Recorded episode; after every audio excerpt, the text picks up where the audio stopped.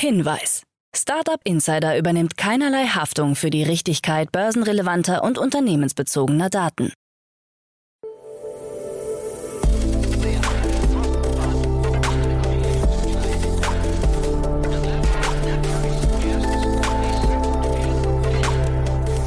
Startup Insider Daily. Morgen Update. Einen wunderschönen guten Morgen und herzlich willkommen zu Startup Insider Daily in der Morgenausgabe am Freitag, den 4. November 2022. Mein Name ist Kira Burs und bevor wir mit den News starten, noch folgender Hinweis aufs Wochenende, denn wir veröffentlichen dieses Wochenende gleich drei spannende Folgen. Wie jeden Samstag erscheint eine Folge in der Rubrik Media Talk, in der Jan wichtige Akteure aus der Medienlandschaft der Startup-Szene einlädt. Diesmal mit Katharina Wolf, bereits eine bekannte Stimme bei Startup Insider. Sie ist Herausgeberin des Business Magazins Strive und am Samstag spricht sie mit Jan über ihren Podcast Strive Up Your Life. Im weiteren Verlauf des Tages folgt was Exklusives, denn wir veröffentlichen eine Folge Work with Us.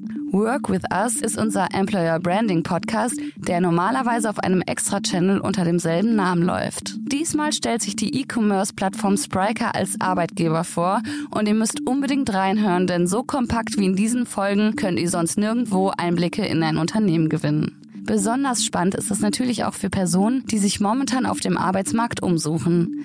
Am Sonntag folgt dann wie jeden Sonntag eine neue Folge Read Only, die Rubrik, in der die aktuellsten und spannendsten Startup-relevanten Bücher vorgestellt werden. Diesmal mit Bernd Braun, welcher sein Buch Knigge Digital vorstellt. Das waren schon die Infos zum bevorstehenden Wochenende. Hört unbedingt rein, denn jede Folge ist hochinteressant. Aber jetzt starten wir erstmal zusammen in den Tag mit folgenden News.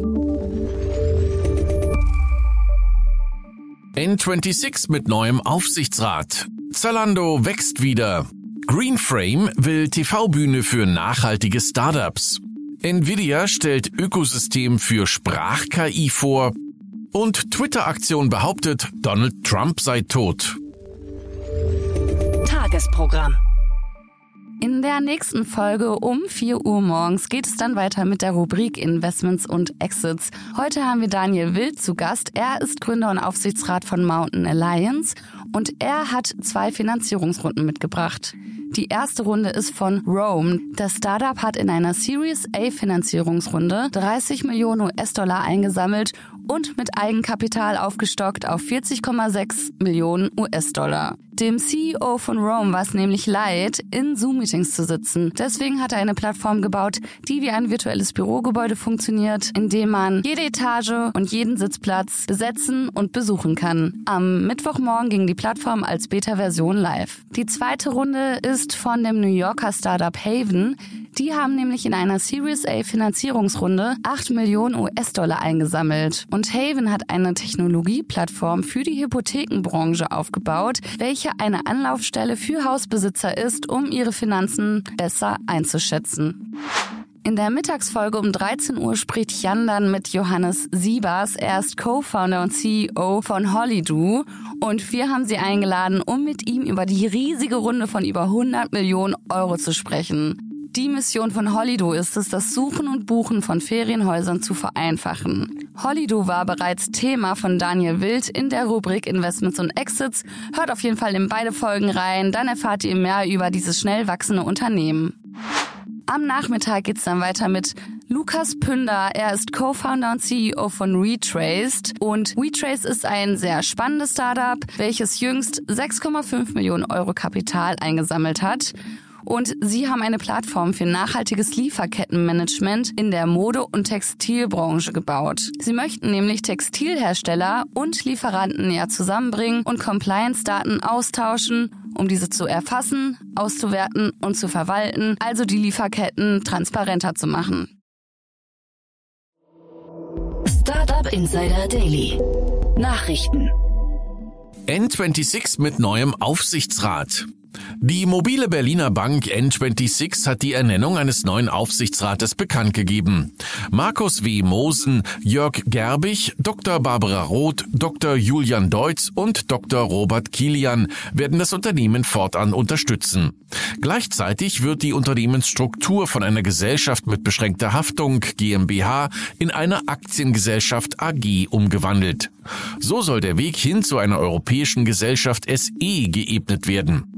In einer Mitteilung begründet N26 diesen Schritt mit, dies spiegelt das bisherige Wachstum von N26 und seiner Position als führende digitale Bank in Europa wider und gibt N26 gleichzeitig die Flexibilität, seine Strategie weiter zu verfolgen.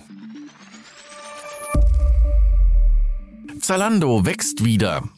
Zalando, das größte Online-Modeportal Europas, ist erstmals im Jahr 2022 gewachsen, wie das Unternehmen mitteilt. Im dritten Quartal ist der Umsatz um knapp drei Prozent auf 2,35 Milliarden Euro gestiegen, nachdem es zuvor noch einen Rückgang gegeben hatte. Das größte Online-Modeportal Europas vermeldet darüber hinaus die Zahl von 50 Millionen Kunden. Für 2022 rechnet Zalando mit einem Bruttowarenwert von rund 15 Milliarden Euro. Mittelfristig möchte man mehr als 30 Milliarden Euro erreichen. Co-Chef Robert Gens kommentierte wie folgt, wir haben Wachstum geliefert, äußerte sich aber auch vorsichtig über die kommende Zeit. Der Gegenwind für das Wachstum wird stärker. Die Inflation erreiche Höchststände und die Konsumlaune Tiefstwerte. Greenframe will TV-Bühne für nachhaltige Startups.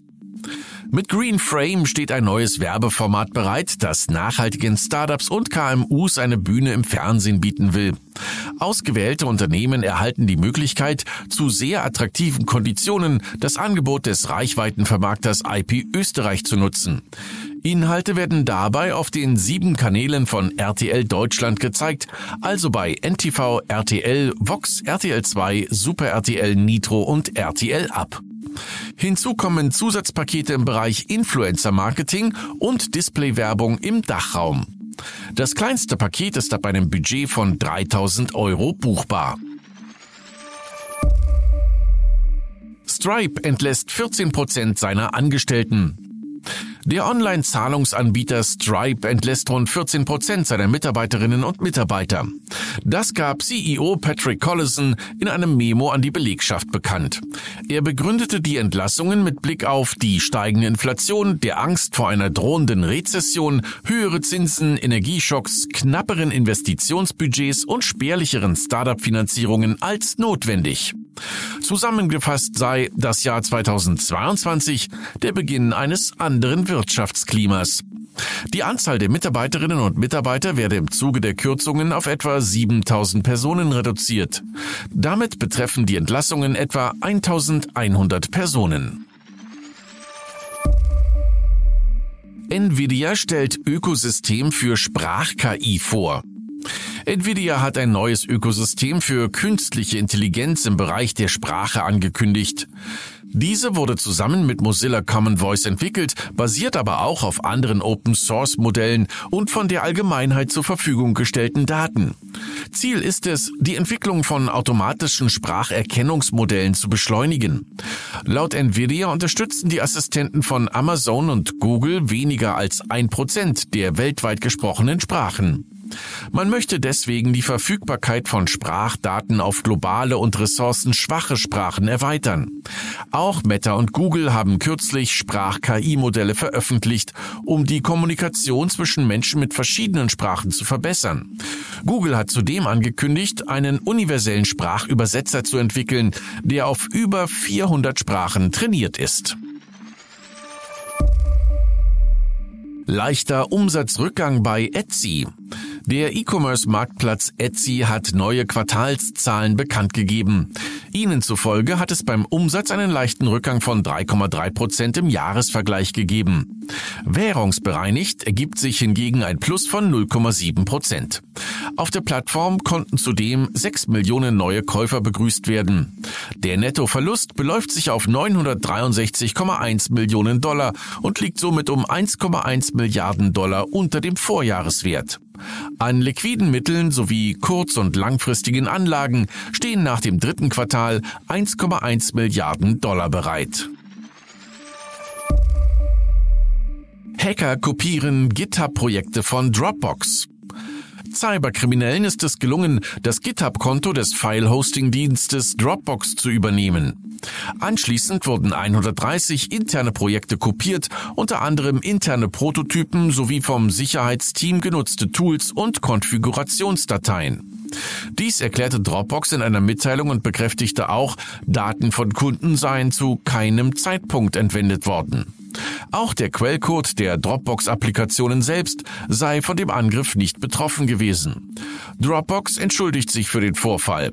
Man möchte in Zukunft stärker auf eine Multifaktor-Authentifizierung setzen.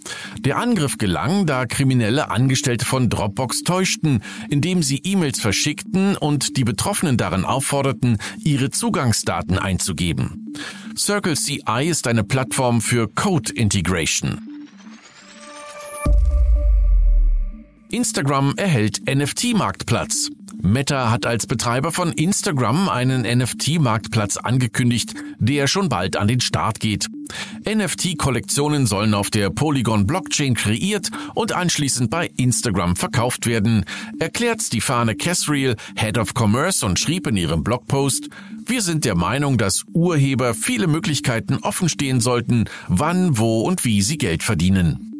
NFT-Kollektionen über Instagram zu erstellen, soll bis zum Jahr 2024 für Nutzer kostenlos bleiben. Allerdings werden für In-App-Käufe App Store-Gebühren fällig, bei Apple beispielsweise in Höhe von 30 Prozent. Der NFT-Marktplatz wird zunächst in den USA bereitgestellt, weitere Regionen folgen. YouTube startet Primetime Channels.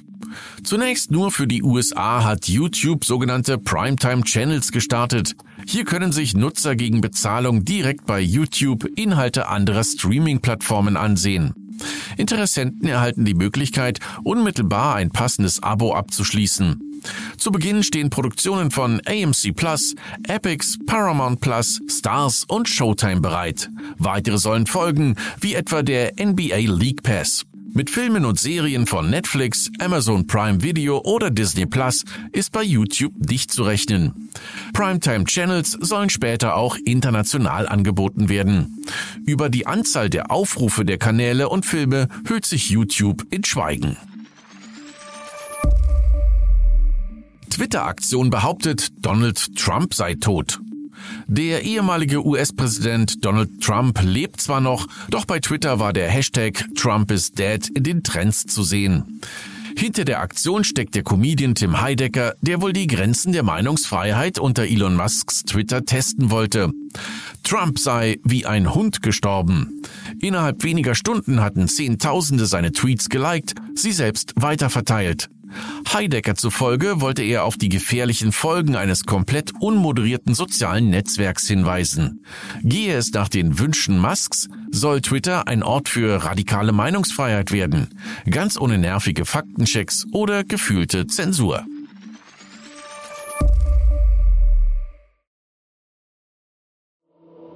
Startup Insider Daily. Kurznachrichten. Der weitestgehend unbekannte Unternehmersohn Tillmann Schulz könnte das neue Gesicht der Gründershow Die Höhle der Löwen werden, nachdem sowohl Georg Kofler als auch Nico Rosberg die TV-Show in Kürze verlassen werden. Dies berichtet die Bild-Zeitung am Donnerstag.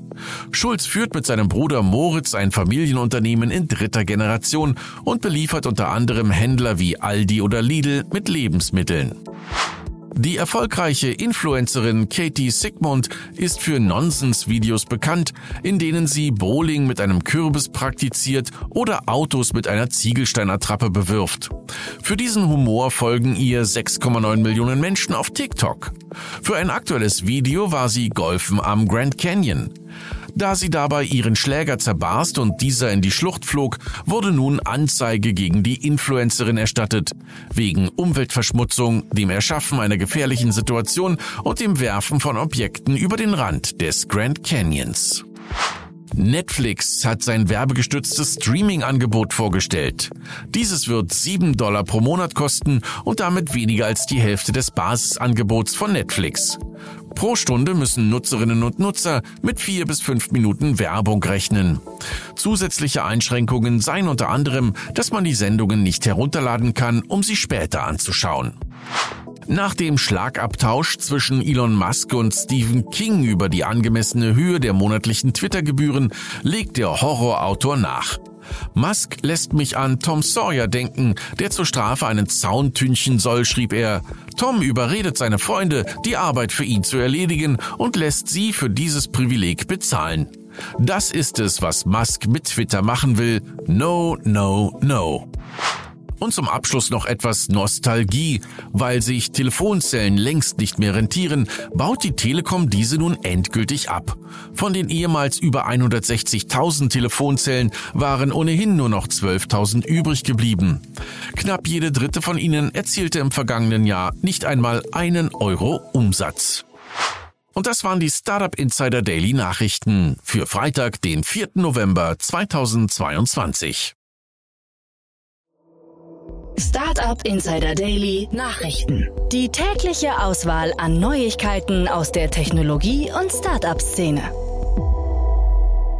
Das waren die Nachrichten des Tages, moderiert von Frank Philipp. Vielen Dank dafür. Um 4 Uhr geht's wie gesagt weiter mit Investments und Exits. Verpasst nicht am Wochenende einzuschalten bei unseren drei spannenden Folgen. Das war's erstmal von mir, Kira Burs. Ich wünsche euch einen wunderschönen Tag und dann einen richtig guten Start ins Wochenende. Bis dann, ciao.